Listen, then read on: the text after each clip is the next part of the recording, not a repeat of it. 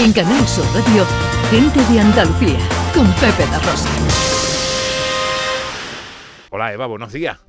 Hola, buenos días. ¿Qué tal estáis? Feliz año nuevo lo primero, ¿eh? Hola Eva, ¿qué tal? Hola, ¿qué tal? Aquí ¿Cómo tienes al profesor Carbona también. No sé. ¿Qué tal? Un saludo. Bueno, Vale, 2022, año de Cecilia Boll de Faber, Fernán Caballero, como escribía, como su seudónimo, el seudónimo con el que escribía.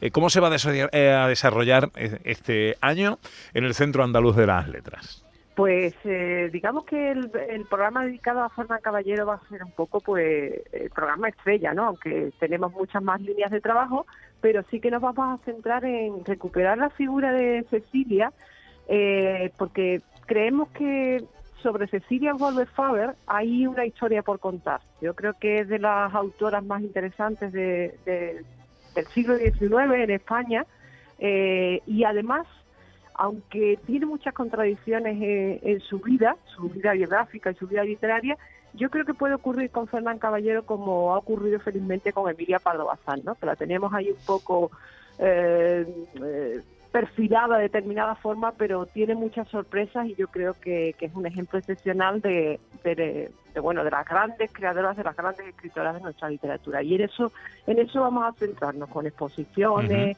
publicaciones, paseos literarios, en fin, tenemos preparada una serie de actividades muy intensas a lo largo de todo el año para pre- precisamente para desvelar esta parte más oculta y más moderna ¿no? de, de, de, de esa gran autora. Además, en esos paseos literarios, e- ella llegó a vivir en el patio de bandera de, de los Reales Alcázares de Sevilla, ¿verdad? Efecti- efectivamente, sí. efectivamente, era muy amiga de, la- de- de Isabel II y bueno, durante cierto tiempo estuvo viviendo efectivamente en No el sitio, ¿eh? No Ujú. mal sitio. No, en mal sitio, Una, una mujer, una mujer, Eva, que hoy sería una conservadora, ella defendía la democracia, el catolicismo, pero en su Sí. época era una reaccionaria.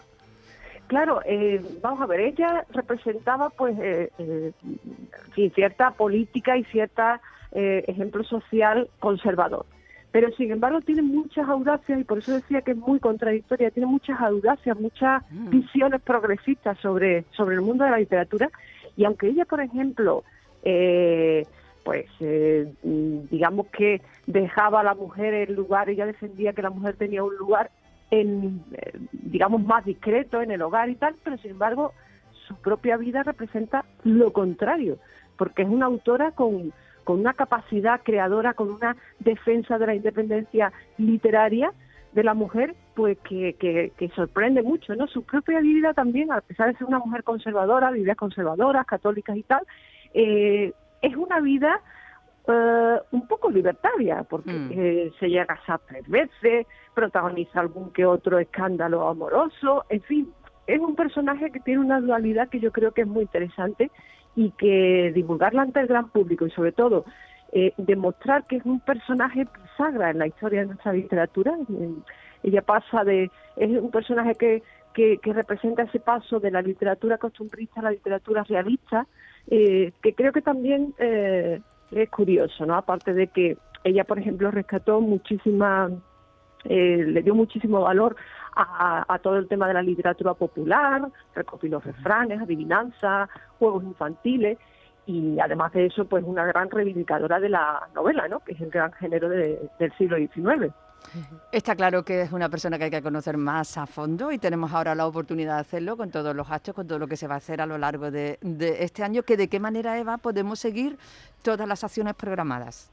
Mira, de nosotros tenemos eh, bueno continuamente una difusión bastante intensa, pero aparte la, la página web del, del CAL, del Centro Andaluz de las Letras, siempre aparecen allí toda- todas nuestras actividades y sobre todo también vamos colgando buena parte de las publicaciones, ¿no? Por ejemplo, en el caso de Fernán Caballero, pues ahí tendremos una antología que estamos preparando, un cuaderno didáctico que está también terminado que distribuiremos por todos los, centros escolares de Andalucía. Eh, ahí colgaremos también los paseos literarios que vamos a hacer en Sevilla y en Cádiz, ¿no? O sea que siguiendo un poco la, el, el- en fin, la plataforma de, de- de la web de- del CAL, pueden enterarse la gente de todo, todas las actividades que ya digo que van a hacer a lo largo de todo el año. Estupendo, pues ahí estaremos y lo seguiremos para poder eh, revisar este personaje y conocer toda esa historia también que está ahí, como dices Eva, y que hay que descubrir, ¿no?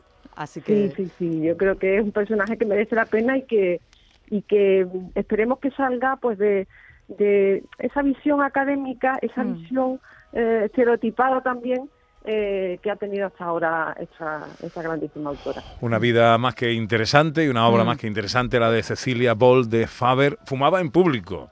Era una época en que eso no podían hacerlo las mujeres. Yo, yo creo que ho- hoy en día todavía, si si viviera, la criticarían mucho, Bueno. porque cambiar de ideología, cambiar de marido, hacer... Claro, hoy, hoy en día, claro. no- no sé, si alguien hace eso, siguen criticándole. O sea, yo Pues sí. Bueno, no, eh, no somos tan liberales como parece. ¿eh? Exactamente. Hay una- No, repasando, repasando sus cartas, el epistolario, por ejemplo, de Cecilia es curiosísimo, ¿no? Porque ella está constantemente peleándose con los críticos, y, o sea, que, que es muy, muy curiosa, ¿no? Su vida. Y ella fue, ya digo, eh, muy criticada por la por la sociedad bien pensante, ¿no? De, de su época. Autora del año en el eh, del año 2022 en el Centro Andaluz de las Letras. Eva Díaz Pérez, directora de este centro, y que nos encanta siempre saludarte. Eh, un beso enorme y feliz año, Un amiga. placer, Un beso, Eva. placer. Gracias a vosotros. Hasta luego. En Canal Sur Radio, gente de Andalucía, con Pepe da Rosa.